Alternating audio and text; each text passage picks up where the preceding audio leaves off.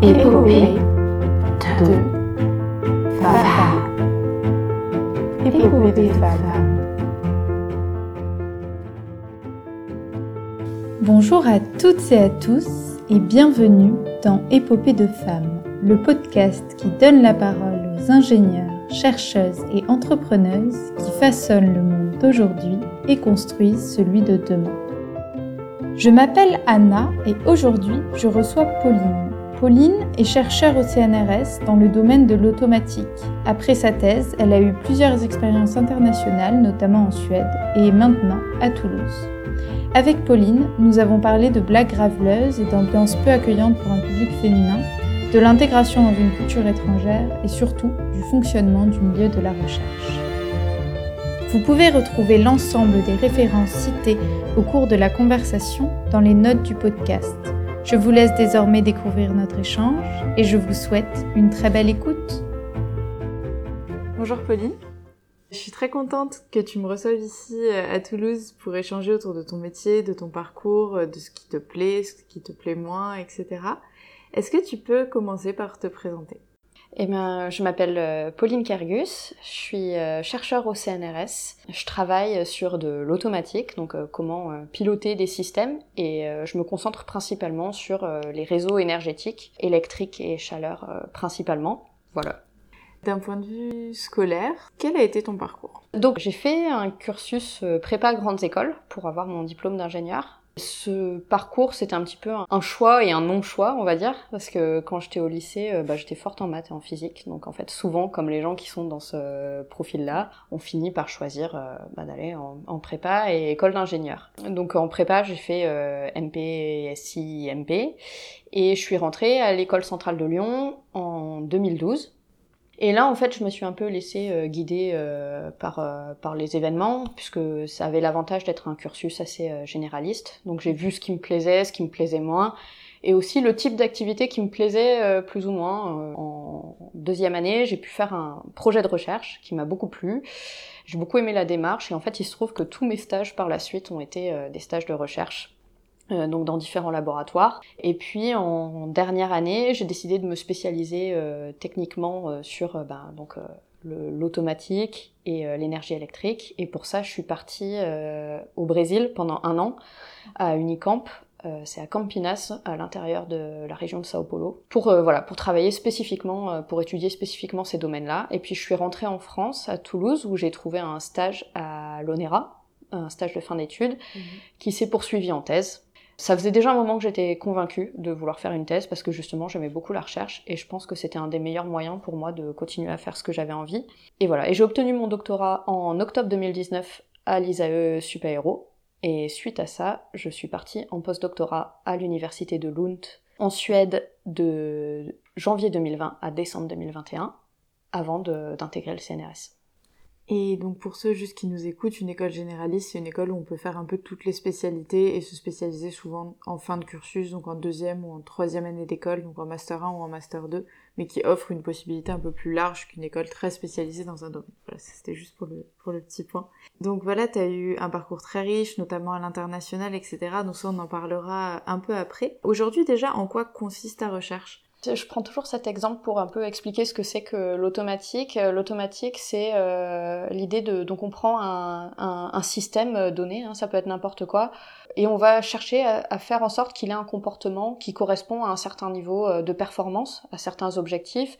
On veut que ça soit euh, stable, on veut que ça soit, enfin, tout un tas de voilà, il peut y avoir tout un tas de critères et on va euh, chercher à, designer euh, bah, comment piloter ce système pour produire euh, ces bénéfices-là. donc un exemple, par exemple, c'est bah, le régulateur de vitesse, par exemple, où le système du coup c'est la voiture et on dit voilà, on veut maintenir une vitesse constante autour de 120 km/h.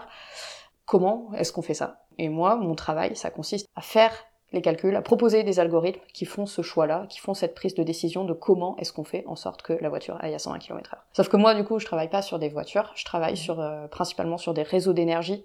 Donc, euh, à l'échelle des réseaux d'énergie, ça va être bah, comment euh, minimiser l'utilisation énergétique tout en, maintenant un certain niveau de confort chez les, les utilisateurs qui sont connectés au réseau Et en même temps, euh, bah, il faut gérer le fait qu'on ait euh, différentes sources d'énergie qui puissent fournir de l'énergie au réseau, et notamment bah, intégrer des énergies renouvelables.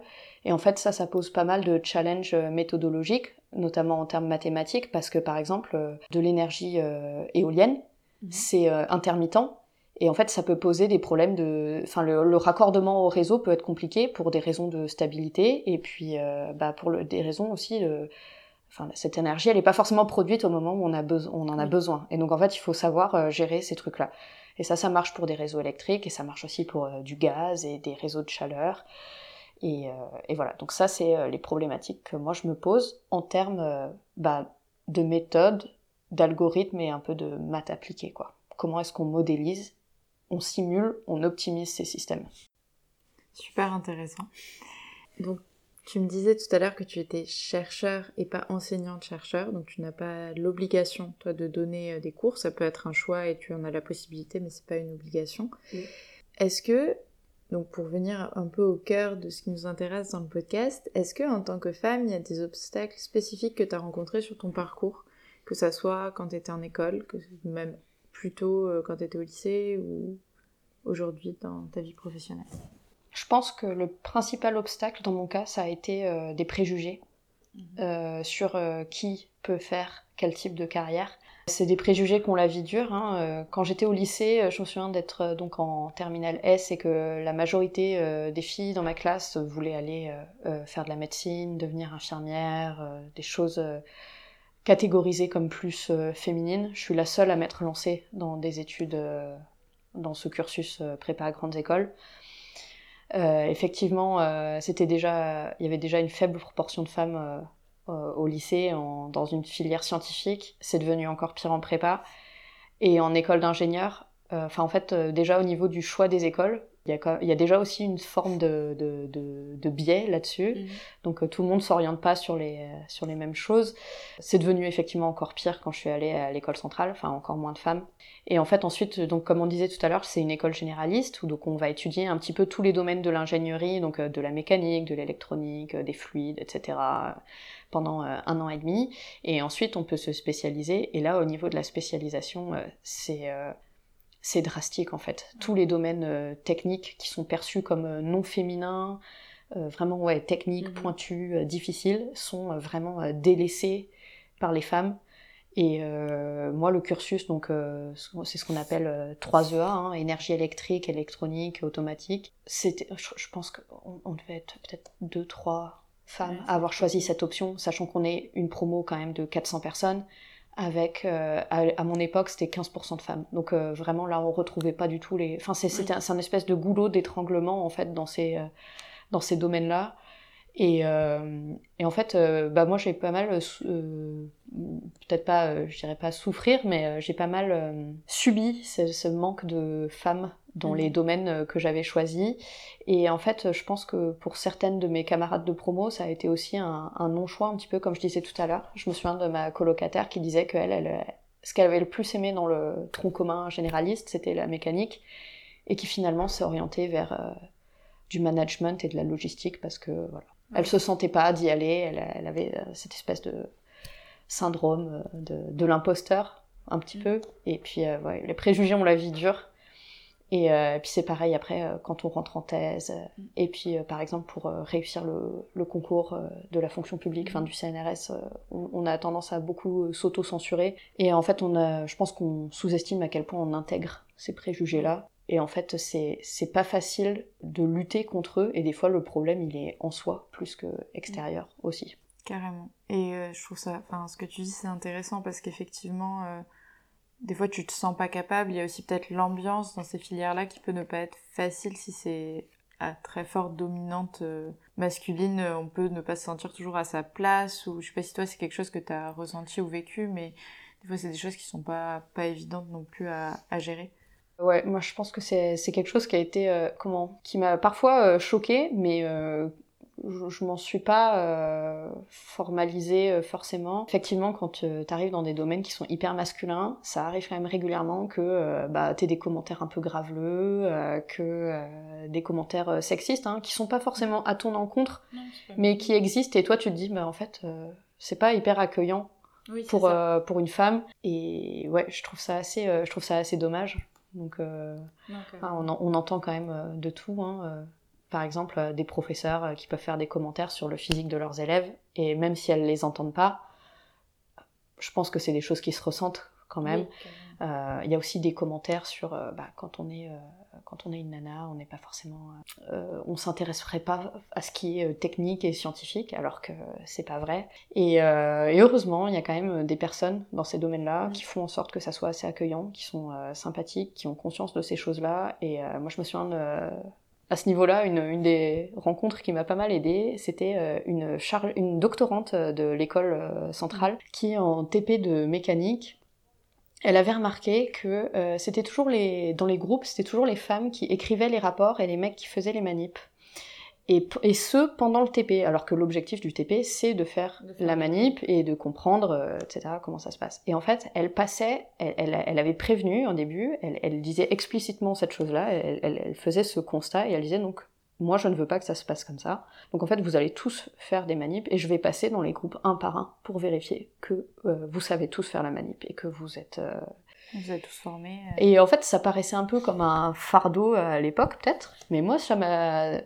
Bah, j'avais trouvé ça appréciable en fait, je me souviens. Et donc mm. quand j'ai, par exemple, quand j'ai donné des cours pendant ma thèse, et eh ben je le faisais aussi. Et si un jour les gens qui écoutent sont en position de faire ça, je vous encourage vivement à le faire, à noter cette différence de comportement ah et à essayer de la réajuster. Mais moi, c'est quelque, quelque chose que j'ai vécu, mais limite, je dirais, pour avoir été la personne qui faisait les comptes rendus, c'était presque par choix que je le faisais. Enfin, c'était pas, je me sentais pas obligée de le faire, mais je pense que c'était un biais parce qu'en fait, euh, en soi, la manip, j'aurais été sûrement tout à fait capable de la faire. Et mais ça, j'en doute pas. Ça, euh, je veux dire, même si j'étais pas là plutôt en électricité, je pense que j'aurais pu, euh, j'aurais pu la faire sans souci, mais je me disais, bon, en vrai, je sais bien faire les comptes rendus, c'est un fait, donc je vais faire le compte rendu alors que c'est quand même pas la partie la plus fun du c'est quand même très chiant de faire un compte rendu je pense enfin c'est pas la partie la plus rigolote euh, de la manip quoi et du coup je, je suis d'accord avec toi et c'est hyper euh, chouette comme conseil. Et je pense effectivement toute personne qui sera ouais, mais je pense qui est enseignante je pense que là-dessus c'est un peu euh, un peu difficile enfin moi aussi j'ai été dans cette situation de la personne qui fait les comptes rendus parce qu'en fait je voulais que ça soit bien fait. C'est ça.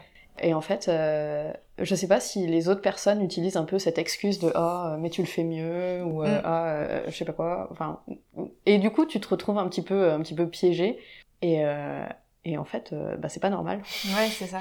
Et en plus je pense que de la part d'aucune des personnes du groupe c'est vraiment un truc volontaire ou je pense que c'est un peu un biais qu'on a tous intégré que en fait ah c'est ça c'est euh, toi tu toi tu toi tu écris euh, euh, tu es une femme tu écris proprement tu écris bien tu fais attention à, à la à, la forme à la page idéo comment c'est mis en page. Etc ouais voilà tu vas tu vas faire des phrases sujet verbe complément qui sont bien waouh c'est pas le bout du monde tout le monde peut y arriver mais mais on te laisse un peu cette je pense que ça aussi c'est un préjugé qu'a la vie dure quoi. Oui carrément carrément c'est bah, tu peux pas. Et pour revenir au comportement des profs, effectivement, moi, c'est, enfin, quelque chose que j'ai ressenti. Et du coup, peut-être un truc à dire, ce serait que les profs aussi masculins, quel que soit leur âge, essaient de déconstruire ça en eux, parce que moi, je sais que des fois, j'ai eu l'impression qu'on, c'est peut-être moi qui suis comme, je m'intéresse à la cause qu'il est dans la tête, j'en sais rien, mais qu'on parlait différemment en fait.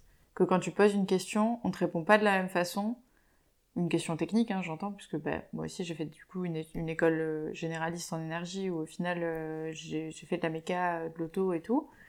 Et où des fois tu poses une question et tu sens, pas tous les profs et heureusement, mais tu sens qu'en fait on te répond pas de la même façon quoi. Et que quand un mec pose la même question que toi, on lui répond pas pareil. D'accord. Mais ça, enfin, je continue de me sentir comme ça. Je continue mm. d'avoir ce ressenti. Euh, j'ai le sentiment d'être vraiment euh, paternalisée par, euh, par, certains, par certaines personnes. C'est assez désagréable des fois, et des fois ça peut avoir le... Il y a le revers de la médaille où on peut avoir l'impression que c'est sympathique en fait. Mm. Et en fait non, ça l'est pas, et je pense qu'il faut... comment ça, ça diminue un petit peu le, le pouvoir qu'on a en, en soi aussi, et ça, ça, c'est pas je pense que c'est ouais c'est quelque chose à, à changer là-dessus.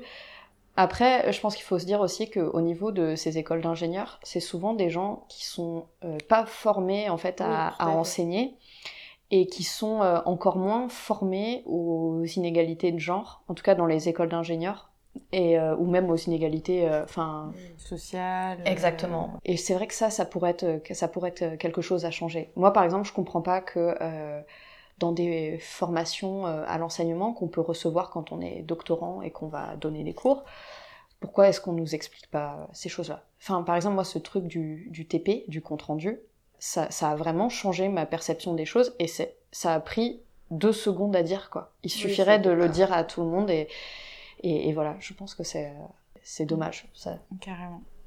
Et tu disais que du coup, tu avais toujours été dans le peu de filles qui faisaient cette filière et notamment au lycée, je trouve que c'est courageux, tu vois, d'avoir fait le choix euh, d'aller en prépa alors que t'allais être la seule, d'aller en spémat alors que t'étais plus ou moins euh, toute seule et que tu savais que... Comment t'as fait ces choix-là? Comment t'as... En fait, c'est... est-ce qu'il y a quelque chose qui t'a permis de... Qu'est-ce que tu t'es dit pour euh, te dire, bon, ben j'y vais, j'ai pas peur et ça va aller, quoi. Enfin, je... j'en ai les compétences et j'y arriverai. Est-ce que tu sais un peu ou c'était... Je pense que malheureusement, je me suis jamais dit que j'avais pas peur et que j'avais les compétences. Ok. Je pense que ça serait euh, mentir que de dire ça. C'est facile avec le recul de se dire ah oui euh, c'était. Euh, mais c'est vrai que sur le moment bah j'étais pas j'étais pas à l'aise. Je me sentais pas toujours à ma place. Je me faisais souvent paternaliser par des gens qui étaient au même niveau que moi, qui étaient dans ma classe ou qui enfin et en fait je sais pas j'avais j'avais j'avais envie d'y arriver. J'avais envie d'aller au bout et même si cette étape là elle, elle était désagréable, c'était vraiment l'objectif qui me qui m'intéressait derrière. Euh, enfin, c'était des activités que j'aimais bien. Moi, j'aime bien être euh, avec euh, mon crayon, mon papier, faire des maths, essayer de comprendre comment les choses fonctionnent. En fait, finalement, ce qui m'a un peu guidée à chaque fois que je me suis posé ces questions-là, quand je me suis demandé, bah, est-ce que je ferais pas plutôt autre chose? Parce que finalement, j'ai pas l'impression d'être à ma place et, et j'ai pas. Et des fois, je doute de mes compétences. Mhm. Et c'est que je me disais qu'en fait, je me posais ces questions-là alors que tout le monde aurait dû se les poser aussi. Et j'avais pas moins de chance que les mhm. autres d'y arriver. Et euh, en tout cas, je ne voulais pas avoir moins de chance que les autres d'y arriver. Et c'est ça qui m'a aidé à aller à chaque fois un petit peu plus loin, quoi. Mm. Non, mais c'est important de le dire, je trouve. Non, mais je pense que c'est vraiment des, des, situations qui sont euh, pas confortables. Et euh, enfin, je pense qu'on en reparlera après. Mais moi, je, je pense que ce qui m'a aidé aussi à surmonter ces choses-là, c'est à chaque fois de m'entourer de gens compréhensifs, qui me soutenaient, etc. C'est vraiment l'entourage les amis, etc. Ça joue un rôle euh, extrêmement important. Et des fois, essayer de trouver des mentors aussi, mm. parce que maintenant, on a quand même la chance euh, d'avoir peut-être pas beaucoup de femmes, mais mais mais il y en a. Et, euh, et, et, des fois de, de, se raccrocher à ça et de voir ça, ça, ça aussi, ça donne un. Alors toutes ne se comportent pas comme des mentors, mais je pense que des fois c'est possible d'en trouver. Enfin, et c'est essentiel de le faire, je pense. Et euh, ce que je trouve aussi intéressant, c'est que tu disais que tu avais été paternalisée par des... Enfin, je sais pas si, c'est un... si ça doit exister comme... ça existera. euh, paternalisée par des gens de ton âge, en fait. Et ça, je trouve que c'est un truc qui est hyper important d'aussi questionner, parce que c'est des biais que ces gens ont, ils le font la plupart du temps pas du tout, pas forcément consciemment. Mais du coup, de chacun questionner aussi son comportement euh, vis-à-vis de ça, je pense que c'est un truc qui est, ouais. qui est important et puis je pense que des fois ça, ça va au-delà de l'aspect euh, scientifique. Hein, euh, on parlait de voilà des différences de traitement. Moi je pense que par exemple en tant que femme on m'a aussi beaucoup jugé sur euh, mon apparence par exemple ou sur ma enfin ma tenue ou comment je me comporte. tu sais genre être un petit peu élégante, pas faire ceci, pas faire cela. Et en fait, moi, ça, ça correspond pas forcément à, ma personnalité. et, et, et, et, tu vois, et, et, paradoxalement, des fois, on, on, enfin, j'ai déjà entendu qu'on me disait que je faisais trop d'efforts pour m'habiller, pour aller en cours ou pour. Euh, et, euh, et, en fait, c'était des réflexions qui étaient complètement déplacées. Et tu te retrouves avec des gens qui t'expliquent ah, euh, comment t'es comment t'es censé te comporter, comment t'es censé être, comment. Et en fait, c'est pénible, quoi. Moi, si j'ai envie d'aller, euh, enfin, je veux dire, euh, je suis pas sur un chantier. Si j'ai envie d'aller en TP d'informatique avec mes petites chaussures à talons, et eh ben, je vais en TP d'informatique avec mes petites chaussures à talons. Et tant pis pour vous, en fait. Et si ça vous plaît pas, euh, bah, assieds-toi ailleurs, quoi. Mmh. Enfin, c'est vraiment. mais mais des fois, ouais, c'est c'est assez mmh. c'est assez assez bizarre. Je pense que, enfin, il y, y, a vraiment ces, ces stéréotypes, ces stéréotypes là. Il y avait eu un article de journal, je me souviens que j'avais lu, qui avait été placardé par une des femme de mon département quand j'étais en thèse qui expliquait qu'un bon chercheur était un chercheur moche et que ça s'appliquait notamment euh, aux femmes et en fait on estime que si tu passes du temps à t'occuper de ton apparence ou d'autres choses et eh ben c'est que tu passes pas assez de temps à, À chercher. voilà. Et en fait, bah, ça aussi, c'est un, en fait, c'est, un préjugé complètement, et chacun fait ce qu'il veut. Et mais ouais, il y a quand même un, et puis on en parlera plus tard, ça, de cette histoire d'équilibre entre ta vie personnelle et ta vie professionnelle, mais ça peut être juste être une question d'organisation. Si t'as envie de te maquiller tous les matins, tu te maquilles tous les matins. Et si t'as envie de prendre une heure, tu prends une heure et. Ouais, c'est ça. Tu enfin... autrement après, quoi. Tu voulais parler des quotas. Ah oui. Effectivement, euh, c'est des réflexions que, que j'ai pas mal euh, que j'ai pas mal entendues sur d'autres femmes, mais en fait également euh, sur moi c'est que euh, voilà donc euh, maintenant il y, a un, il y, a un effort qui est fait en disant on veut que on veut avoir une certaine proportion de femmes euh. et du coup certains disent que les femmes vont être là que parce qu'elles sont des femmes. Et ça c'est quelque chose que je trouve absolument insupportable. Et souvent on, on me le rappelle. Moi je me souviens qu'au moment où j'ai commencé à la fin de ma thèse où j'ai eu j'ai eu le courage en fait de dire que je voulais passer les concours, que je voulais devenir chercheur ou enseignant chercheur il y a quelqu'un qui m'avait dit, mais euh, n'hésite pas à passer le concours du CNRS, n'oublie pas que tu es une femme et que c'est hyper avantageux. et en fait, je savais pas comment le prendre parce que je me suis dit, euh, enfin, la deuxième partie de la phrase n'était pas nécessaire en fait. Enfin, vraiment. Euh, non. Mais mais bon, et, c'est vrai que tu vois, maintenant en, conférence aussi, ils essayent de faire attention à ce que il y ait suffisamment de speakers femmes mhm. pour les plénières, etc. Et en fait, je pense que ce qu'on oublie, c'est que bah, en fait, les femmes qui sont choisies, c'est juste que on n'aurait pas pensé à elles instinctivement, mais elles sont aussi compétentes que les autres. Et c'est pareil pour les concours, et c'est pareil pour n'importe quelle autre promotion. C'est voilà. Donc euh, effectivement, c'est quelque chose où j'entends régulièrement ça autour de moi, à propos de moi, et je pense que c'est euh, faux. Et des fois, je suis encore dans une phase où j'essaie de me convaincre moi-même que par exemple, on ne me choisit pas pour faire ci ou ça parce que je suis une femme. Ouais, c'est ça. C'est que ça crée des propres biais en toi. C'est ça. On se dit, est-ce que je suis là pour mes compétences ou est-ce que euh, ou est-ce que j'ai été euh, favorisée? Et non, en fait, on... j'ai pas été euh, favorisée. C'est juste que j'ai la chance de vivre à une époque où on essaye de faire un effort aussi en termes de d'équité. De donner vraiment une, une forme d'équité des chances. Alors, c'est pas fini, mais, mais voilà, je pense qu'effectivement, euh, ça aurait été beaucoup plus dur peut-être 50 ans en arrière. Ouais, c'est clair. Oui, ça, c'est un truc qui a, qui a été euh, dit aussi euh, par une autre chercheuse que j'ai interviewée, qui, qui est chercheuse aussi au CNRS, enfin, entre la France et la Belgique, et qui disait que justement, c'était un peu un effet pervers, parce que des fois, c'était un peu la remarque qui était faite, quoi, que bon. Exactement peut-être qu'elle est là plus parce qu'elle a, elle a besoin de remplir un quota, alors que non. Et je, trouve ça intéressant euh, ce que tu fais ressortir de dire en fait juste avant on n'y aurait pas pensé à l'inviter, alors qu'elle fait sa recherche aussi bien que ses homologues masculins, qu'elle a un sujet qui a priori est aussi pertinent. Parce que c'est ça, peux rapidement le voir si tu es là pour euh, mm. le quota ou pas. Enfin, je pense que si ton sujet il est pertinent, etc., il n'y a pas de raison. Ouais, c'est ça. Non, non, mais je suis, je suis d'accord, euh, je suis d'accord avec toi. C'est un effet. Euh, moi, j'apprécie le fait qu'il y ait ces quotas parce que ça force les gens à se poser la question mais euh, c'est pas normal qu'on dise des gens. Euh, enfin voilà, cette réflexion derrière, elle est, elle est, vraiment trop. Et je pense que c'est vraiment quelque chose qui dépend des, euh, des pays, parce que bah, par exemple quand j'étais en Suède, c'était vraiment le genre de choses que je n'ai jamais, jamais, jamais entendu en deux ans à propos de qui que ce soit. Et par exemple, à un moment, j'avais aussi été contactée par des universités aux Pays-Bas, parce que donc ils ont une politique extrêmement forte où maintenant c'est même pas il faut être représentatif du nombre de femmes dans le domaine, etc. Ils cherchent l'équité vraiment 50 euh, 50 quoi. Ça peut pas être parfait mais bon voilà l'objectif la barre la barre est mise plus haut que dans pas mal euh, de pays à ce niveau-là. Et du coup, ils cherchent euh, ben, des candidates pour devenir enseignants chercheurs dans leurs universités et par exemple, quand moi on m'a contacté, jamais on m'a dit qu'on me contactait parce que j'étais une femme. On m'a dit on ouvre un concours et en fait on a c'est sur ton sujet, c'est pertinent que tu postules et en fait, voilà, ils ont fait cet effort de venir me chercher. Et ça, ça c'est un effort que je pense qui est beaucoup plus fait dans ces pays-là. En Suède, par exemple, aussi, euh, pour recruter des doctorantes, ils contactent des femmes auxquelles ils pensent, des étudiantes auxquelles ils pensent pour, euh, pour les sujets qui sont, euh, qui sont proposés. Oui, donc ils vont vraiment aller chercher aussi les talents. Exactement. Et puis du coup, en fait, c'est, ça, ça, comment dire, c'est un cercle vertueux parce que du coup, on, on parlait tout à l'heure du fait que quand dans des domaines où il n'y a pas de femmes, ça peut paraître pas accueillant. Mm. Et moi, je sais que par exemple, quand j'ai choisi mon post-doctorat, que je suis allée là-bas et que j'ai vu qu'il y avait en fait pas mal de, euh, de femmes dans ce département, que j'ai été accueillie, entre autres, par des femmes pour organiser ma visite et tout, ça m'a vachement mis en confiance. Et ça a fait partie des critères qui ont fait que j'ai choisi cette université. Et je pense que c'est un peu, voilà, c'est important de, reproduire ce truc-là. Enfin, ils, avaient vraiment une manière de, ils essayaient activement de, compenser l'inégalité qu'il pouvait y avoir.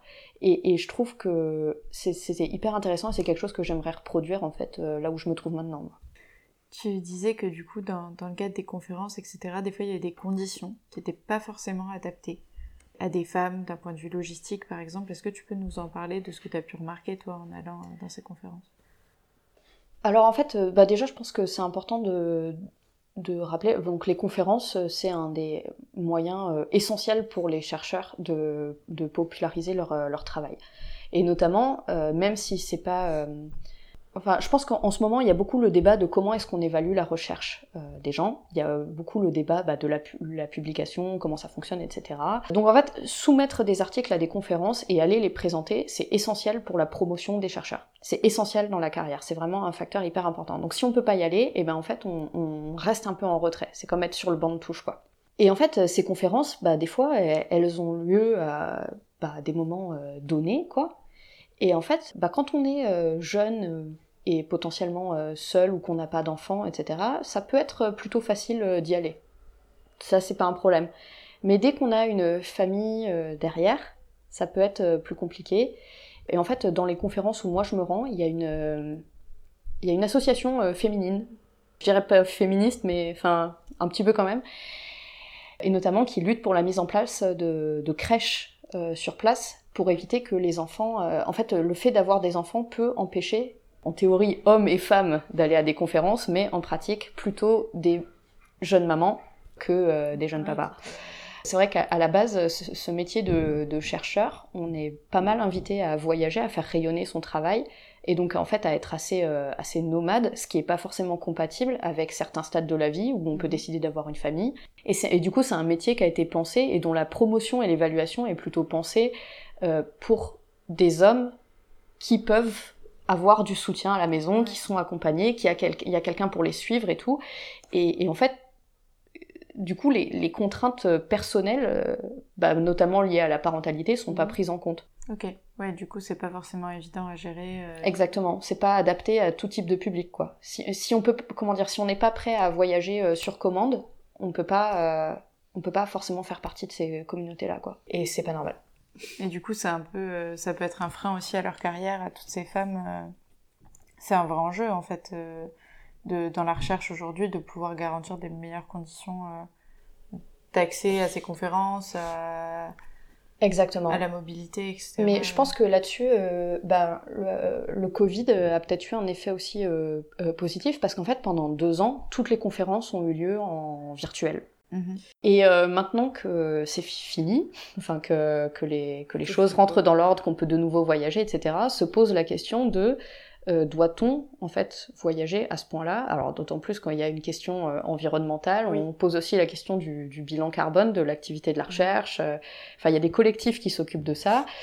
Et, et, en fait, on se rend compte que le fait que les conférences soient accessibles en distanciel, ça facilite l'accès à des gens qui ne pourraient pas y aller normalement. Et ça inclut potentiellement donc des femmes qui se sentent pas de voyager parce qu'elles ont une famille à la maison, etc. Euh, mais ça inclut aussi, enfin c'est aussi plus d'égalité au niveau de la recherche parce que par exemple il y a des pays en voie de développement où il n'y a mhm. pas forcément l'argent pour envoyer des chercheurs en conférence. Et du coup ça permet à ces gens-là d'accéder à ces choses-là. Donc euh, donc voilà, les, là, euh, les organisateurs font un petit peu des choix. Donc il y, a des gens qui disent non, on veut vraiment tout refaire en présentiel, et il y en a d'autres qui disent non, mais en fait ça, ça a un effet positif, donc on va proposer des modes hybrides. Et en fait, déjà, faire ça, c'est faire un pas en avant. Mais ça ne dispense pas, je pense, de faire un effort en présentiel pour que les gens puissent se rendre sur place et discuter avec leurs collègues. Oui, c'est ça. Pour ceux qui ont, pour ceux et celles qui ont vraiment envie d'y aller, il faut qu'ils puissent le faire dans de bonnes conditions et qu'ils soient pas euh, freinés euh, par tout ça. Et d'un point de vue financier, donc on parle beaucoup d'inégalités salariales, de femmes qui sont moins payées que les hommes, etc. Euh, est-ce que toi, c'est quelque chose auquel tu es confronté Tu travailles dans le secteur public, donc c'est un peu particulier. Est-ce que tu peux nous en parler? Est-ce que... Bah, effectivement, en fait, dans, le, dans la fonction publique, euh, c'est... Euh, on a un échelon qui correspond à notre expérience et on est rémunéré en fonction. Donc c'est pas possible à un même échelon, à une même classe, d'être payé différemment. en tout cas, la partie salaire, elle est la même pour tout le monde. Donc ça, là-dessus, c'est égalitaire. Et en fait, ce que ça peut cacher, c'est des fois, par exemple, les, les, les, chercheurs peuvent prétendre à tout un tas de, de, de primes. Alors, euh, je sais pas comment ça, ça marche au niveau de l'attribution, j'ai pas l'impression que ça soit euh, inégalitaire, mais des fois, par exemple, il y a certains statuts qui peuvent aussi euh, ramener de l'argent supplémentaire, et en fait qui sont liés à la promotion, et je pense qu'il y a beaucoup d'autocensure. En fait, le goulot continue à, cette, à cet endroit-là de la carrière, et donc que ce soit, par exemple, pour passer... moi, je suis chargée de recherche. C'est le premier stade de ma carrière de chercheur au mhm. CNRS. Et ensuite, quand on peut passer un concours pour devenir directeur de recherche. La proportion de femmes qui postulent au concours de directeur de recherche n'est pas la même que les femmes qui sont éligibles à passer le concours. Elle est inférieure. Donc il y a encore un phénomène euh, d'autocensure à ce niveau-là. Et c'est quelque chose sur lequel le CNRS euh, travaille donc euh, essayer de promouvoir le, fait que les femmes éligibles postulent. Euh, et en fait, ça va marcher avec tout un tas d'autres choses. Par exemple, postuler pour avoir des chaires dans certains établissements, ça peut aussi amener euh, des primes, etc. Donc, moi, je me sens pas en situation d'inégalité salariale. Après, je viens de rentrer au CNRS et je pense qu'il faudra voir au, niveau justement de la promotion comment ça sera pour moi ben, dans, dans, dans 10 ou 15 ans. Mhm. Euh, j'aurais peut-être plus de recul à ce moment-là pour en discuter. Parce que du coup, pour passer de chargé de recherche à directeur ou directrice de recherche, il faut combien de temps d'expérience à peu près euh Je sais pas trop euh, si c'est vraiment une question de temps. Il y a un certain nombre de critères où il faut, voilà, il faut en être à un certain stade de sa carrière où on a donc une production scientifique suffisante, un bon rayonnement. Il faut avoir fait de, de l'encadrement. Oui, voilà, avoir avancé sur ces choses-là. Et ça reste un concours en fait euh, oui. sur dossier. Donc après, euh, on est euh, voilà. retenu ou pas en fonction du. Exactement. Mais c'est un peu les critères d'évaluation. C'est vraiment lié au statut, enfin à ce qu'on a fait dans les années de chargé de recherche. Pour parler un peu du coup de l'équilibre, on, on a commencé à l'évoquer tout à l'heure, mais entre la vie personnelle et la vie professionnelle, est-ce que tu, tu, tu m'as dit en fait en off que c'était quelque chose dans le monde de la recherche qui était quand même un... Enfin, je sais pas si enjeu c'est le bon terme, mais qui était quelque chose qui était important et qu'en tout cas il y avait une discussion autour de ça. Est-ce que tu peux nous en parler un petit peu? Bah, c'est marrant que tu euh, te sois arrêté sur le mot euh, enjeu parce qu'effectivement, je pense que c'est pas suffisamment un enjeu. Ok. enfin, je pense que c'est vraiment quelque chose qui peut être. Euh, enfin, moi, c'est quelque chose que je juge assez important et je, je, je constate qu'on a tendance. En fait, c'est pas un boulot où clock in, clock out. Tu vois, tu peux. C'est pas ça s'arrête pas quand tu pars de ton bureau. Tu vois, c'est, quelque part, c'est un petit peu avec toi. Tu, tu penses à ça, tu penses à tes, tes, tes, petites euh, tes recherches, comment faire avancer. Euh, il y a des idées qui peuvent surgir à tout moment. Euh, Néanmoins, je pense que c'est important de respecter certaines barrières avec ses collègues. Et en fait, je trouve que ces barrières, elles sont quand même régulièrement dépassées et notamment par le fait que, enfin alors des fois c'est euh, c'est structurel. Hein, euh, par exemple, des enseignants, euh, des enseignants chercheurs qui ont une charge d'enseignement énorme. En fait, des fois, les seuls moments où ils peuvent communiquer avec les autres pendant certaines périodes, bah, c'est en dehors des horaires classiques de travail. Exactement. Donc c'est ça, ça peut être un problème. Ouais, je pense que c'est encore euh, communément accepté euh, d'envoyer des mails à peu près n'importe quand, de contacter les gens à peu près n'importe quand, euh, de faire les choses euh, des fois euh, dans l'urgence à la dernière minute, hein, le soir après le, après le boulot, euh, de mettre des réunions à des heures euh, qui sont euh, pas forcément compatibles avec les agendas de, de tout le monde. Mmh. Et notamment, je le vois, même l'enseignante chercheur qui partage mon bureau, elle est, elle est jeune maman et en fait, il y a des moments, il y a des choses qui se passent quand elle est censée déposer sa fille à la crèche ou la récupérer le soir. Et en fait, ça l'exclut d'office de certaines activités. Et voilà, c'est pas. Enfin, c'est. Puis de toute façon, tout le monde a droit aussi à sa déconnexion et à sa vie euh, personnelle. Et je pense que ouais, des fois, euh, entre le fait d'avoir euh, beaucoup de deadlines qui peuvent être assez proches, beaucoup de devoirs administratifs, de la charge d'enseignement, etc., on a vite fait de parfois de se laisser déborder et de d'essayer de tout faire, même dans un temps qui est censé être réservé à la vie personnelle. Et hum, du coup, comment est-ce que parce que du coup, tu disais par exemple certains collègues peuvent envoyer des mails très tardifs ou qui du coup toi te sortent un peu de cette justement de cet équilibre et du temps de déconnexion auquel tu as droit et que tu peux avoir envie de, de prendre en tout cas. Est-ce que du coup ça conduit à des remarques?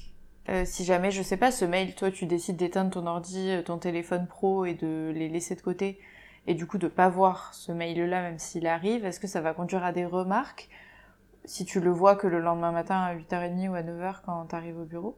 Euh, je pense que là, par rapport à certaines choses que j'ai pu entendre avec des camarades de promo, mhm. notamment dans l'industrie, où on n'a pas trop ce côté présentéiste Mhm. Donc euh, c'est pas parce qu'on répond pas immédiatement que. Euh, oui. alors je pense que des fois effectivement on peut passer à côté de certaines choses euh, quand on regarde pas ses mails immédiatement, hein, quand on se déconnecte réellement. Est-ce que ça conduit à des réflexions? Pas trop, mais ça peut arriver quand même. Ça peut arriver quand même. Et du coup, tu parlais de, ta, de ta collègue qui, qui a eu un enfant récemment. Est-ce que, du coup, tu l'as déjà, as déjà évoqué le sujet, mais avoir des enfants en tant que chercheur avec un E ou même que chercheur euh, au masculin, c'est quelque chose qui est difficile. Enfin, je sais pas si difficile, toujours pareil, je sais pas si difficile c'est le bon terme, mais parce que pareil, il y a un enjeu autour de ça finalement. Euh, Tu disais que c'était des boulots, fallait beaucoup bouger, ou enfin, tu avais quand même euh, un peu cette notion-là. Je sais pas, après ça dépend aussi de la manière dont on envisage un petit peu les choses. Est-ce qu'on est prêt à, à bouger avec sa famille ou non? Ça représente un coût aussi hein, à chaque fois. Je pense que on en a parlé euh, tout à l'heure avant que le podcast euh, débute, enfin l'enregistrement débute. En France, je connais quasiment euh, aucune femme qui rentre en poste avec des enfants. Je veux dire, on a tendance à, retarder un petit peu ce, projet familial et personnel tant qu'on n'est pas installé en fait dans la vie académique. Et en fait, effectivement, pour s'installer, enfin pour faire un peu son trou et avoir un poste permanent, on nous demande une certaine mobilité internationale, euh, on a besoin d'aller, euh, ou même des fois nationale, mais en tout cas il faut changer de laboratoire, il faut avoir euh, différents contrats, et, à chaque fois ça implique de, bouger. Donc en fait, des fois c'est au niveau personnel, ça peut être, ça peut être compliqué quoi. C'est une période entre, entre la fin du diplôme d'ingénieur et la prise de poste.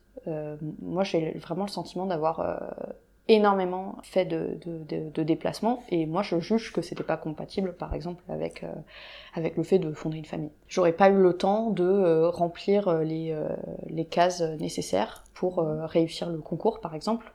alors je l'aurais ça aurait retardé peut-être Peut-être que ça aurait pas eu d'impact, peut-être que je l'aurais eu juste quelques temps plus tard. Mais en tout cas, moi j'ai fait le choix aussi de, de dire bah, je, je, veux vraiment faire ça, j'ai besoin de, de, temps en fait mm. pour, ça. Et, et euh, alors que bah, il y a certains pays où c'est peut-être plus facile, où par exemple, pendant que j'étais en post-doctorat euh, en Suède, il y avait une, une, jeune femme qui avait euh, mon âge et qui était également en post-doctorat et qui, elle, avait déjà deux enfants et, et pour qui c'était absolument pas un frein. Et je pense que c'est aussi dû aux conditions hyper favorables que la Suède offre à la naissance d'un enfant, notamment en mm. termes de, de congé euh, parental euh, partagé, quoi. Oui. Oui, qui est, bah, on en a parlé plutôt pour, le, pour la Finlande euh, dans un des podcasts, mais oui, effectivement, c'est quand même beaucoup. S'il si, y a bien quelque chose, je pense qu'on peut, dont on peut s'inspirer en France de la Suède, enfin, c'est souvent un pays qu'on prend, enfin, que les politiques peuvent prendre en exemple. Pas toujours sur les bons sujets, mais vraiment celui-là, c'est quelque chose qu'on n'entend pas assez. S'il y a bien quelque chose à faire comme les Suédois, c'est le congé, le congé parental, je pense c'est vraiment, euh, enfin, il y a vraiment le congé euh, maternité euh, pour pour l'accouchement, pour la maman, et puis un congé en fait parental qui doit être partagé et qui peut permettre de passer jusqu'à un an avec son enfant. Alors, il y a un gap entre maintenant et passer un an avec son enfant, évidemment, certes, mais mais voilà, par exemple au Danemark, c'est ça peut permettre d'aller jusqu'à six, aux six mois de l'enfant. C'est ça, c'est déjà bien et ça permet aux aux deux conjoints, enfin aux deux personnes qui sont impliquées dans la naissance de cet enfant, de équitablement, oui, euh, se répartir du temps et que chacun puisse vivre sa carrière, parce que c'est pas forcément la personne qui a porté l'enfant qui veut arrêter sa carrière à ce moment-là, quoi. Mais exactement, c'est quelque chose qui est assez bien fait en Suède, c'est que en fait il y, a quand même une certaine condition euh, d'équité dans le congé euh, parentalité, c'est-à-dire que par exemple un an ne peut pas être pris par un seul des deux conjoints. Il faut que ça soit quand même un minimum euh, partagé. Et par exemple, cette collègue-là, ce qu'elle faisait avec, avec le papa de ses enfants, c'est que, donc, passer le congé maternité, et ben en fait ils étaient à mi-temps tous les deux à des jours alternés. Donc elle elle bossait le lundi, mardi et mercredi une semaine sur deux et son conjoint l'inverse. Et ça marchait, enfin ça marche super bien et c'est vrai que c'est des conditions euh, enfin, hyper favorables pour avancer deux fronts sur sa vie personnelle et sa vie euh, professionnelle. Et qu'aucun des deux se sente lésé euh, Exactement. d'une manière ou d'une autre, C'est vrai que là, on parle beaucoup de... Enfin, en fait, moi, je suis pas dans cette situation de, de la parentalité. Enfin, j'ai pas mhm. d'enfant. Mais je pense que, je veux dire, pour le moment, mon équilibre vie pro, vie perso, j'y fais attention. Euh, c'est vraiment un sujet important pour moi. En fait, j'ai des passions en dehors de mon travail que j'aime poursuivre, euh, des loisirs. Euh, j'ai, enfin, c'est tout aussi important. Ça, stimule, enfin, ma créativité, qui je suis. Ça me rend heureuse. voilà, c'est important. Mais je pense que vraiment ces choses-là se compliquent. Enfin, c'est vraiment ce que j'observe autour de moi, c'est que tout se complique à partir du moment où on prend cette décision de, fonder une famille. Et, et en fait, je, voilà, je pense que vraiment c'est quelque chose sur, enfin pour, en tout cas pour l'égalité, je pense c'est vraiment un sujet essentiel. Oui, carrément. Et je trouve ça intéressant que tu dises aussi que effectivement euh, l'équilibre entre la vie pro vie perso, faut aussi, enfin encore une fois c'est un choix personnel, on, décide de gérer sa carrière comme on veut, mais il faut pas oublier qu'on a le droit d'avoir des Enfin, des amis, c'est bizarre dit comme ça, mais d'avoir des amis, des passions, etc. Et que c'est tout aussi valable que le fait de devoir rentrer pour euh, pour s'occuper de, ses enfants. de ses enfants. Quoi. Exactement. pas, on peut décider de pas avoir d'enfants et pour autant de pas vouloir sortir à 22h tous les soirs parce qu'on veut euh, oui, bah, prendre du temps pour soi. Oui, puis on, a, euh, enfin justement, euh, dans les références un petit peu aussi féministes que j'aime bien, donc il y avait le dernier livre de Mona Chollet, c'est Réinventer l'amour, et que j'ai que j'ai beaucoup aimé, où justement on dit en fait finalement le, le travail te, te, peut te comment dire, il arrache ton conjoint ou la personne aimée, mais à, à, toi pendant quand même une mm. grande partie euh, de ta vie et de la journée. Et donc en fait, euh, bah, le soir, t'es content de retrouver euh, bah, les personnes que t'aimes.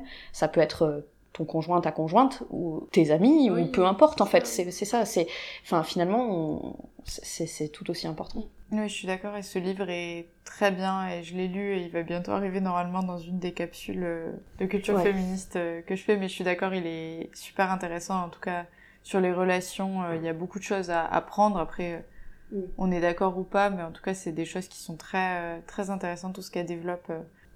Tu as travaillé pas mal à l'international, tu disais que tu étais partie au Brésil, que tu avais aussi été en Italie, en Suède. Qu'est-ce que ça t'a apporté de travailler, d'avoir l'occasion d'évoluer dans des milieux euh, internationaux? Euh, Je pense que, en fait, ma, ma première expérience internationale au Brésil, donc euh, j'avais trouvé un cursus qui me plaisait là-bas, donc en fait ça m'apportait quelque chose professionnellement. Après, pour être complètement honnête, il y avait d'autres endroits où j'aurais pu aller, donc ça a aussi été un choix personnel parce que j'avais toujours eu envie de découvrir bah, l'Amérique du Sud et au moment de faire un choix, je me suis dit bah tiens Brésil. Enfin, vraiment, euh, la, enfin, y a la musique, les paysages, enfin, tout ça, un tas de choses euh, merveilleuses. J'ai jamais euh, regretté mon choix. J'en avais un petit peu peur avant de partir. Et en fait, ouais, ça m'a énormément apporté sur le plan de la formation parce que du coup j'ai eu, euh, enfin je pouvais choisir euh, mes cours. Euh, là-bas le système fonctionne pas de la même façon. ça m'a permis aussi de sortir un peu du cadre assez strict du côté grandes écoles, hein, parce que du coup à l'étranger il n'y a pas de grandes écoles, on est dans des universités où il y a beaucoup plus de mixité, je pense entre les différents instituts et les domaines. Ça, euh, c'était assez sympa. Et, euh, et puis oui, euh, c'est découvrir une nouvelle culture, apprendre à parler une nouvelle langue, être dans l'adaptation en permanence, faire un tas de nouvelles rencontres. Et puis voilà, enfin ça, ça c'était c'était formidable. ça a été un, un peu un électrochoc après, quand je suis partie en Italie, c'était une expérience beaucoup moins longue. Hein. Je suis partie en mobilité pendant trois mois pendant ma thèse pour aller travailler dans un autre labo avec des nouvelles personnes. Donc là aussi, ça a été euh, extrêmement bénéfique, euh, je pense, au niveau euh, professionnel. Mhm. Parce que j'ai en fait j'ai découvert de nouvelles compétences, j'ai créé de nouvelles collaborations. J'ai moins appris à parler une nouvelle langue hein. en trois mhm. mois, c'est quand même beaucoup plus court. mais mais ouais, même au niveau effectivement culturel, bon c'est quand même ça, reste un de nos pays voisins, latins, une culture que je connaissais déjà un petit peu, mais, mais que j'ai énormément apprécié vivre. Et puis, en ce qui concerne la Suède, ce qui est marrant, c'est que je disais, j'en parlais avec ma famille, et je leur disais, je pense que la Suède, c'est peut-être un, un plus gros choc culturel pour moi que le Brésil, alors que c'est beaucoup plus proche. Oui. Déjà, en fait, j'ai jamais, je suis restée deux ans sur place, je n'ai jamais parlé suédois. J'ai pris des cours à la mhm. fac. J'ai jamais eu l'occasion de le pratiquer en fait parce que les gens parlaient tellement bien anglais, ils étaient vraiment dans l'accueil, euh, enfin des, étrangers. Ça c'était euh, c'était hyper sympa. Au niveau professionnel, vraiment la Suède, ça a été euh, une illumination, une épiphanie quoi. Enfin c'est vraiment le, j'ai bénéficié d'un cadre de travail qui est qui est le, le, meilleur que, que j'ai jamais eu, avec que ce soit au niveau que ce soit au niveau personnel, enfin justement l'aspect vie pro vie perso Enfin, il y a une douceur de vivre, euh, mais c'est vrai que c'est c'est, une culture qui est complètement différente où les gens vont être euh, peut-être moins, euh, moins proches au premier abord. Mhm. Mais ça n'empêche pas qu'il y a une, il y a du, enfin, je, je, veux pas tomber dans le cliché de les Suédois sont, sont pas drôles et ils sont froids. C'est pas vrai en fait. Enfin, c'est juste que c'est un, un, autre mode d'approche et de, de, de rapport ça m'a vraiment euh, ça m'a vraiment changé euh, ça m'a vraiment grandi euh, d'aller en Suède. Et en plus ce qui était différent pour moi c'est que j'y suis allée dans un contexte où en fait je travaillais déjà. J'étais mhm. tout à l'heure tu en fait tu m'as demandé mon parcours scolaire et je suis allée jusqu'au postdoc. C'est marrant parce qu'en fait finalement la thèse et le postdoctorat tu te formes mais ça fait pas vraiment partie de ta formation. Ce sont des expériences professionnelles. Mhm. Et donc là, j'y suis allée en ayant un contrat, en travaillant, en étant... Et c'est radicalement différent de faire ça que d'aller en échange à l'étranger. Il y a vraiment beaucoup plus euh, peut-être la difficulté de s'intégrer dans la société. Et, euh, et voilà, mais c'était c'était très très enrichissant. Et cette adaptation euh, permanente, c'est un peu difficile, mais c'est extrêmement riche. Et tu disais du coup qu'il y avait peut-être plus de difficultés effectivement qui sont compréhensibles puisque tu as moins de cadres. Enfin, quand tu vas en Erasmus par exemple, tu as quand même un cadre où souvent tu es attendu, accueilli et tu as des petits événements, tout ça pour te permettre de rencontrer d'autres gens. Du coup, toi, comment t'as fait quand t'es arrivé comme ça en Suède sans forcément euh, connaître euh, Ouais, ça, a été un peu le, même souci en, Italie aussi au début, mais les choses se sont pas fait à la même vitesse ensuite en fait. Mais la, stratégie était la même un peu à chaque fois, c'est que bah, en fait il faut un peu miser sur les gens qui sont dans la même situation que soi.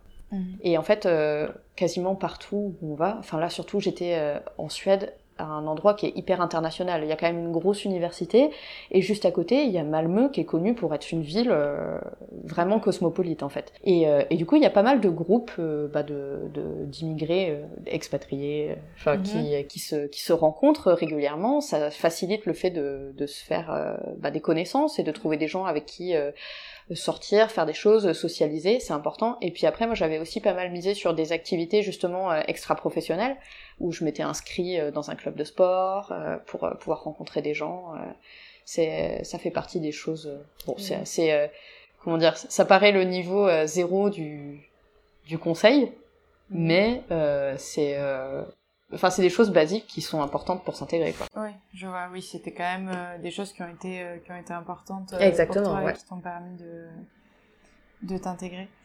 Je pense que c'est un peu dur peut-être quand on arrive sur place de pas se, se refermer, mhm. hein, de, de de pas comment de, de, de, subir la solitude et en fait justement il faut être actif dans le dans le fait de se construire sa vie sur place de la même manière que et après en fait on parle beaucoup de ça pour l'étranger mais aller dans une nouvelle ville en France, des fois, ça implique le même niveau d'effort. Carrément, je pense qu'effectivement, c'est aussi, euh, ça peut être une épreuve sans la barrière de la langue qui permet de d'être plus rapidement à l'aise. Je pense que quand tu parles la langue, c'est quand même plus plus simple, quoi. Mais est-ce qu'il y a des choses que tu aurais aimé savoir avant de partir à l'étranger que on ne t'a pas forcément dit ou qu'on... Ben, en fait, du coup, j'ai, euh... enfin, j'ai vachement euh comme, tu dis, je suis, je partie euh, trois fois, en fait, dans trois contextes euh, différents. Et à chaque fois, j'ai un peu appris euh, des nouvelles choses à ce sujet-là.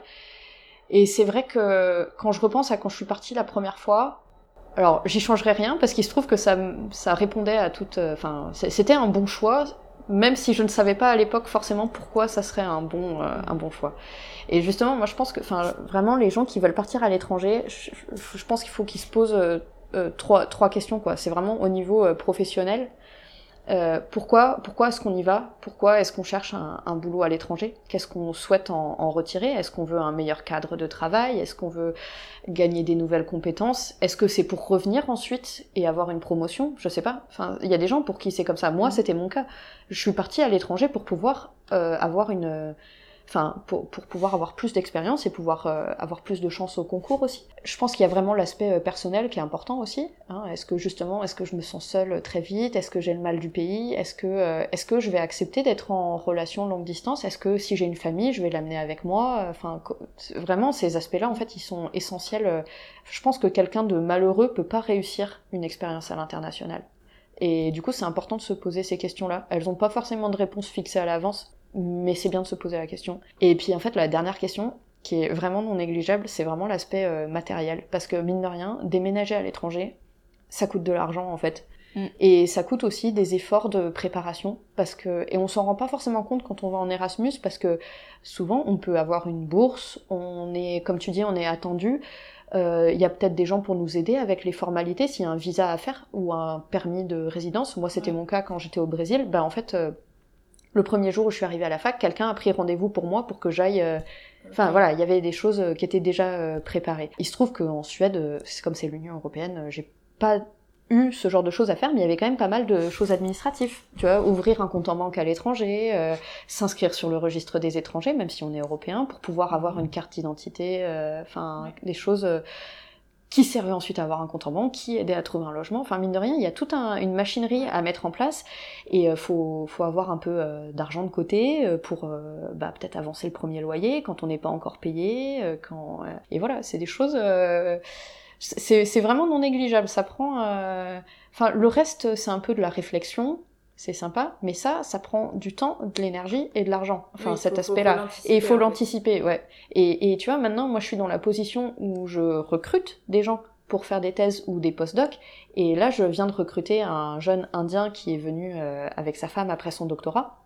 Et je vois que, enfin, c'est vraiment un, espèce de, ça peut paraître comme un cauchemar administratif et euh, et, et euh, voilà, c'est bien d'anticiper ces choses-là. Ah oui, c'est pas évident. Et puis quand quand on connaît pas la culture, euh, tout ça, donc quand c'est en Union européenne, encore effectivement, ce que tu disais, t'as quand même des facilités, des, facilités, des même j'imagine que sur le site, ne serait-ce que français, tu dois pouvoir trouver des infos pour les Enfin, ça, et puis la langue, non, si tu parles anglais, ça va et tout, mais c'est vrai que si tu vas dans un pays complètement différent, que dont t'as pas les codes, ça peut être vite. Euh, de toute façon, là-dessus, euh, je rejoins, euh, enfin le, le, le, fait, enfin ce que je disais un peu tout à l'heure sur un autre sujet, quelque chose qui aide, c'est toujours de bien s'entourer mm. et, et, potentiellement pour aller à l'étranger, de trouver des gens qui ont été dans la même situation. Et franchement, maintenant, ça, ça court les rues. Hein. Enfin, oui. je veux dire, moi personnellement, des gens qui avaient fait des post-doctorats en Suède, j'en connaissais un tas de la même manière que si ça avait été en Allemagne ou au Royaume-Uni, etc.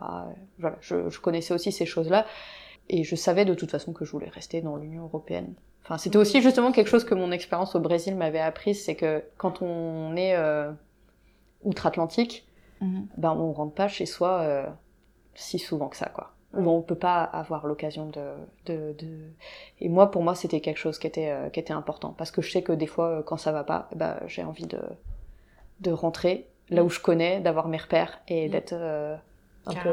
C'est plus reposant que d'être Peut-être qu'au bout d'un certain nombre d'années euh, à l'étranger, ça passe, mais... Oui, ça dépend sûrement des gens aussi, on n'a pas tous les mêmes besoins. Euh, Exactement, Vis-à-vis de tout ça. Euh. Des gens qui, au contraire, ont besoin d'être dans des endroits où ils connaissent rien, j'imagine, quand ils sont pas Exactement, ouais. C'est un peu... Chacun son... C'est ça, chacun son fonctionnement. Exactement. Savoir. Euh, pour parler rapidement de féminisme, on en a déjà, on, l'a déjà évoqué. Est-ce que tu pourrais le définir, ce que c'est pour toi aujourd'hui le féminisme, ta vision je pense que encore et, toujours, on en revient à une, définition euh, de base qui est bah, de, promouvoir l'égalité. Et en fait, je pense que ça a pris un sens plus large que l'égalité euh, homme-femme. En fait, finalement, c'est lutter contre un, un, système qui produit des inégalités entre les gens et qui vont affecter aussi bien les hommes que les femmes, en fait c'est bénéfique pour tout le monde. Et puis, bah, du coup, maintenant, on a quand même une espèce de convergence aussi avec des mouvements euh, bah, euh, anti-homophobie, euh, enfin, mm. des mouvements plus, plus généraux aussi, des mouvements sociaux. Et c'est vraiment essayer de, de, faire en sorte qu'on puisse tous prétendre à la même chance dans la vie, en fait. Et au même respect, aux Exactement. mêmes règles, etc. Est-ce qu'il y a des femmes, qu'elles soient connues ou pas, mais qui t'ont inspiré dans ta vie, qui ont été des rôles modèles, des mentors? Énormément vraiment euh, énormément. Euh, quand j'étais, euh, effectivement, quand j'étais, avant de commencer mes, mes études, c'était peut-être plus des, des, célébrités, ou, enfin des célébrités. pas dans, enfin, par exemple, je me souviens quand, quand j'étais au lycée, j'avais fait un, un concours d'éloquence et il y avait un sujet au choix et, et moi j'avais choisi de parler de Frida Kahlo. Il y avait voilà des gens comme ça, des figures un peu historiques qui me qui me parlaient quoi. Enfin mhm. que je trouvais ça beau, enfin vraiment des belles histoires et euh, ça me motivait énormément. Et, euh, et, en fait, à partir du moment où j'ai commencé mes études, je me suis euh, raccrochée à des gens qui étaient plus proches de moi, en fait, enfin, des, mhm. justement des femmes qui m'entouraient. Et ça a pris vraiment énormément d'importance à partir de ma thèse. Vraiment, là, euh, quand on, je suis rentrée dans un, vraiment dans un domaine hyper spécifique où parfois je me sentais, j'avais, je trouvais que je faisais difficilement, j'avais difficilement ma place euh, c'est important d'avoir des mentors. Et en fait, moi, j'ai toujours attaché de l'importance à avoir des mentors euh, féminins aussi. Et, euh, et, du coup, j'ai trouvé des collègues qui m'ont toujours bah, aidé, soutenu, qui m'ont donné des conseils et avec qui j'étais pas, même encore maintenant, hein, même si peut-être des fois on travaille plus ensemble ou plus au même endroit, à, à, à discuter avec, avec eux et avec elles surtout. Euh, il y a aussi des personnes, euh, enfin, il y a aussi des hommes hein, qui ont mhm. joué euh, ce rôle-là pour moi, mais la, question, elle était. Effectivement, j'ai plus tendance à me maintenant à me raccrocher sur sur des personnes qui sont proches professionnellement de moi. C'est ça qui va qui va m'aider et qui sont plus plus avancés que moi dans leur dans leur carrière, qui représentent un petit peu ce que j'ai envie d'être plus tard, quoi. Et, et voilà. Je, je, suis infiniment reconnaissante à toutes bah, toutes, ces, toutes ces femmes euh, qui m'ont aidée euh, depuis que je suis rentrée en thèse euh, et, et, qui continuent de le faire encore maintenant. Est-ce qu'aujourd'hui tu t'épanouis dans ton travail? Énormément. moi j'adore mon travail de, de chercheur. En fait j'arrive à y exprimer une... Enfin pour moi c'était important d'avoir un travail créatif et en fait, euh, j'y trouve énormément mon compte à ce niveau-là. Enfin, pour moi, c'est hyper créatif de proposer des nouvelles solutions à tel problème. Enfin, c'est vraiment des choses que j'aime faire. Ça fait appel à des outils que j'aime bien, qui sont euh, bah, des mathématiques, euh, un peu de physique, enfin des choses. Mhm. Voilà, ça me ça me plaît. Il y a beaucoup de relations humaines aussi où c'est très enrichissant. Hein. Je veux dire, franchement, enseigner, encadrer des jeunes, proposer des sujets, en fait, c'est des gens qui arrivent et qui, qui mettent un peu alors c'est un peu exagéré, mais pas qu'ils mettent leur avenir entre tes mains, mais enfin, tu vois, tu les accompagnes et tu fais grandir leurs idées et c'est c'est chouette. Enfin, c'est vraiment. Ils sur toi quelque part. Ouais, c'est ça. Et, euh, et j'aime beaucoup ça. Alors après, bah évidemment, euh, le travail, euh, c'est pas que ça. Hein. Il y a aussi tout un tas, il y a tout un aspect administratif, des fois de préparation. Des fois, ça marche pas bien. des fois, tout marche bien d'un coup, puis on est débordé. c'est un peu un yo-yo. Mais effectivement, euh, je regrette pas un seul instant d'avoir euh, poursuivi vraiment ce que, ce que j'avais envie de faire. Et des fois, je repense à toutes les fois où j'ai failli euh, laisser tomber, et je me dis que j'ai bien fait d'avoir euh, de m'être accrochée. Et si tu avais un conseil que tu aimerais donner à une jeune fille ou un jeune garçon qui aimerait embrasser une carrière de chercheur, de chercheur ou de chercheureux comme la tienne, qu'est-ce que ça serait? Eh ben, en fait, il y a déjà eu pas mal de bons conseils dans les podcasts précédents, donc euh, je vais essayer d'en donner un différent, dont on a déjà pas mal parlé dans l'enregistrement là. C'est vraiment entourez-vous de personnes qui vont vous soutenir et vous aider. Euh, c'est particulièrement important, je pense, quand on est une jeune fille, parce mhm. qu'en fait, on a peut-être, euh, les hommes ont peut-être plus euh, l'instinct de, de, faire ça, peut-être moins peur de déranger. Ouais. Vous ne dérangez pas les gens à qui vous demandez de l'aide. Ça, c'est vraiment quelque chose que, que j'ai appris. demander de l'aide. Je, je connais pas une seule personne où, où, si on va la voir et on lui dit excuse-moi, je pense que tu peux, euh, que tu aies de bons conseils. Est-ce que tu pourrais euh, m'aider? C'est euh, c'est hyper agréable en fait. Enfin, et, et, il faut pas hésiter à le faire parce qu'il y a vraiment des choses dont vous avez pas les clés, que vous maîtrisez pas, où on peut pas voir assez loin. Et en fait, il y a des gens qui sont à d'autres positions pour le faire pour nous. Et, et trouver ces personnes-là et bien s'entourer que ça soit euh, pour faire de la science ou pour autre chose. Enfin, je pense que dans n'importe quel domaine professionnel, c'est valide. Euh, des fois, pour sa vie personnelle, c'est valide aussi. Pour faire des expériences à l'international, ça marche aussi. C'est un trésor, ces, mm. ces relations-là. Super, et je, je, trouve ça hyper euh, pertinent comme conseil et hyper important aussi de bien s'entourer de gens mm. qui en a confiance aussi et qui peuvent mm. nous faire du bien. Si nos auditeurs ou nos auditrices veulent te retrouver, est-ce qu'il y a un endroit où tu aimerais les rediriger ou sur euh, ta recherche ou... Alors, euh, bah, euh, tout le monde peut me contacter par mail. En termes de réseaux sociaux, je pense que LinkedIn c'est le plus approprié pour ce qui est lié à la vie professionnelle. Et, voilà. Et si jamais bah, vous voulez en savoir plus sur bah, ce que je fais en recherche, etc., j'ai une page perso et, et un profil Google Scholar avec les publications pour les plus motivés. ben, je, je, mettrai tout ça dans les notes euh, du podcast, tu pourras envoyer des liens comme ça, les gens pourront retrouver euh, tout ça euh, s'ils ont envie d'aller plus loin. Mm. Merci beaucoup Pauline. Merci à toi. Merci d'avoir écouté cette conversation jusqu'au bout. Si elle t'a plu et intéressé, abonne-toi pour ne louper aucun des prochains épisodes. Tu peux aussi laisser 5 étoiles et un commentaire si la plateforme d'écoute que tu utilises le permet. Cela m'aide beaucoup. N'hésite pas à me retrouver sur Instagram, at épopée-2-femme, ou sur LinkedIn, sous mon vrai nom, Anna Ramos, pour ne louper aucun des prochains épisodes. Tu pourras aussi laisser un commentaire si un épisode t'a particulièrement marqué. Il ne me reste qu'à vous dire à bientôt dans Épopée de femmes.